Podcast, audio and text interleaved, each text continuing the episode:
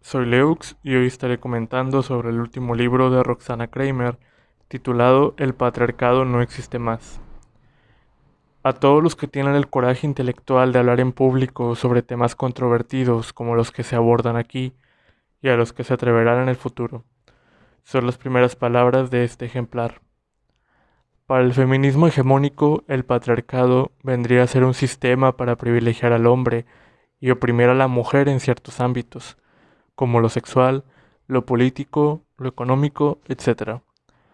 De esto surgen dudas como ¿de verdad existe una brecha salarial? ¿De verdad existe un techo de cristal? La autora nos cuenta, llega a la problemática de género desde el escepticismo, que en su variante contemporánea es una perspectiva frente al conocimiento que requiere dudar de toda la información que no esté sustentada en la evidencia. Investigaba en el marco de la filosofía experimental una corriente de la filosofía que nació en el siglo XXI como una interdisciplina que aplica los métodos de la psicología experimental a temas vinculados con la filosofía. Estaba consagrada al estudio de por qué las mujeres creen más en Dios y en las pseudociencias en general, al de la diversidad de género en el juicio moral y a los chistes que le causan gracia a hombres y mujeres, cuando comencé a toparme con la información que provenía del feminismo. En un primer momento advertí que tiene una perspectiva constructivista, por la cual atribuye enteramente las diferencias de sexo a la socialización. Esto constituye un problema porque, para averiguar si vivimos en un patriarcado, primero necesitamos tener un buen marco interpretativo de la evolución de la vida humana. Ignorarlo lleva al feminismo hegemónico a serios errores con los diagnósticos que necesitamos los diagnósticos que formula, no porque la biología nos determine, ya que interactúa con la cultura, sino porque el reduccionismo sociológico es tan peligroso como el reduccionismo biológico, al ofrecernos una visión muy parcial de los fenómenos a ser examinados. Como carece por completo de una perspectiva biológica y evolucionista, en sus desarrollos teóricos el feminismo hegemónico ignora buena parte de los adelantos científicos de las últimas décadas, y las contadas veces que apela a alguno de ellos lo hace de forma sesgada. El patriarcado vendría a ser un sistema para privilegiar al hombre, en su ejemplar, ella nos muestra a partir de numerosos estudios científicos cómo en la mayoría de países de Occidente las mujeres no padecen una opresión por parte de un sistema hecho por hombres, es decir, por un patriarcado. No solo te explica por qué ya no existe este sistema, sino que también, en la primera parte, empezamos a ver las diferencias entre hombres y mujeres, derribando la idea de que somos solo un constructo social y no todo se debe al sexismo. ¿Somos animales? ¿Puede nuestra conducta humana ser comparada con la de seres vivos de otras especies? Cuando hablamos de las fuerzas biológicas que influyen, en general de manera no consciente, en nuestro comportamiento, aun reconociendo que interactúan con la cultura, es muy usual que alguien objete, ¿cómo es posible comparar a una persona con un pavo real? O otras cosas como, ah, que el cielo me libre, de definir a un ser humano por sus instintos y no por su razón. La crítica suele venir acompañada por enojo. No se puede rescatar nada de este artículo y me genera cierta indignación. Te la pasas comparando al hombre con un pavo real o a la mujer con otras especies de ave. A continuación, por lo general, llega la acusación de biologicista, sin reparar que en el texto se afirmó que biología y cultura interactúan. La creencia del feminismo hegemónico de que nacemos como páginas en blanco traza una divisoria tajante entre el Homo sapiens y el resto de los animales, algo insostenible a la luz de los conocimientos científicos contemporáneos. Lo que acaban de escuchar fue una parte del libro que la verdad me gustó mucho. Otro título de las secciones que también llamó mucho la atención y me gustó es ¿Pudo el patriarcado haber surgido porque las mujeres prefirieron hombres con recursos? Conforme vamos leyendo el libro, descubrimos que no es sexista que las mujeres suelan tener muy baja representación en trabajos y carreras como la ciencia, la tecnología, la ingeniería y las matemáticas, sino que esto se debe a múltiples factores, como por ejemplo que ellas gusten trabajar más con las personas, con la labor social. Carreras como enfermeras, docentes, psicólogas, veterinarias, biólogas y trabajadoras de la salud en general, secretarias, cajeras y vendedoras, todas son ocupaciones centradas en las personas. Están sobre y en estas carreras y oficios ellas están representadas. A los hombres les gusta más trabajar en profesiones focalizadas en objetos y en sistematizaciones o abstracción, y a veces estar trabajando por muchas horas a solas. Carreras como mecánicos, técnicos en computación, choferes, físicos, matemáticos, economistas o ingenieros, todas carreras que están representadas mayormente por hombres.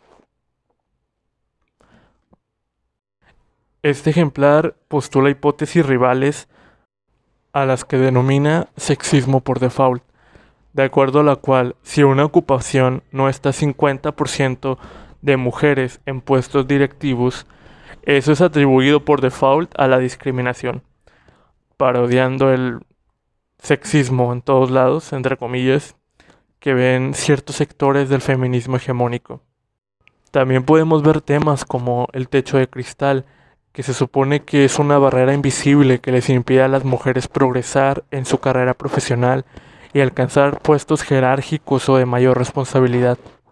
Muestra que no hay evidencia que demuestre que se perjudica estructuralmente a la mujer en el ascenso del escalafón laboral, mientras que sí hay muchísima evidencia de que en promedio hombres y mujeres difieren en muchos de sus intereses y eso los lleva a elegir profesiones como las ya mencionadas. La brecha salarial es otro tema que se elige para estar en este libro. Roxana apunta a que las mujeres trabajan menos horas en el mercado laboral y la maternidad también tiene mucho que ver en este tema. La violencia bidireccional, la violencia de género, los hombres maltratados, los feminicidios.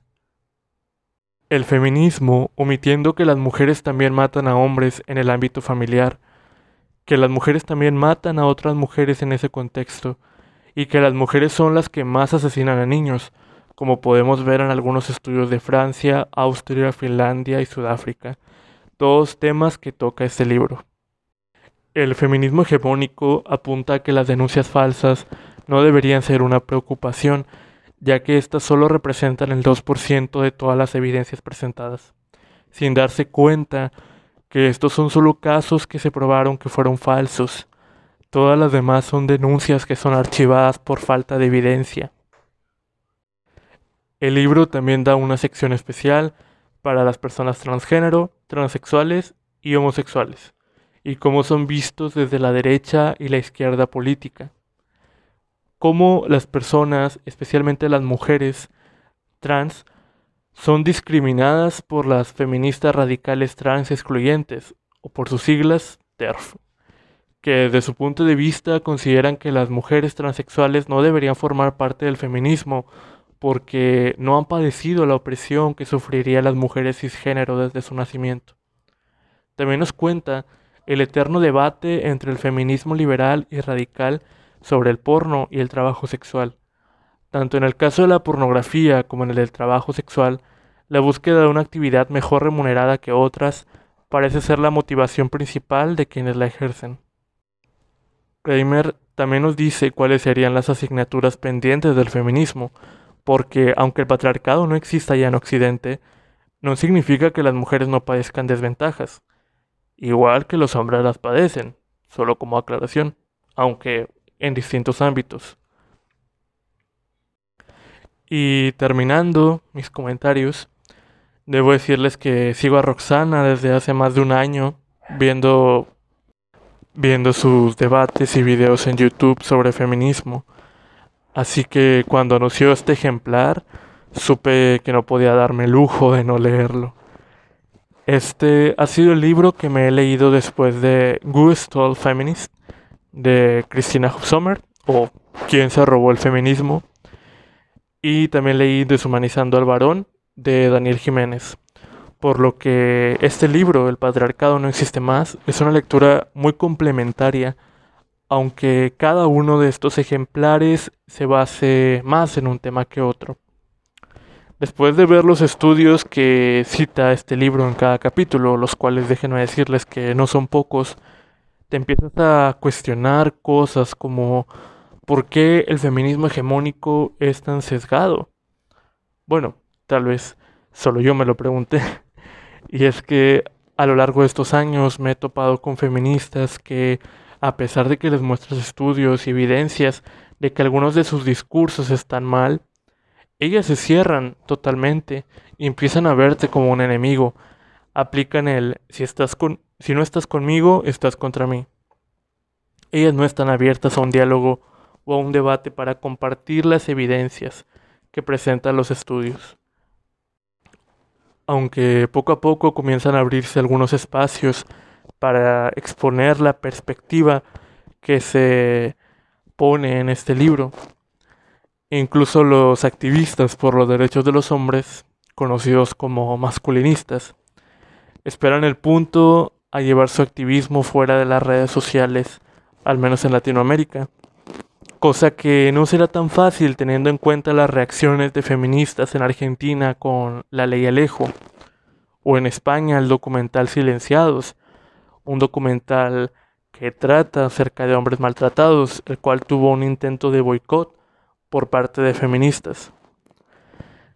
Este libro tiene un enfoque en la psicología evolucionista, aunque eso no significa que todas las fuentes que cita sean de autores o estudios hechos bajo este tipo de psicología.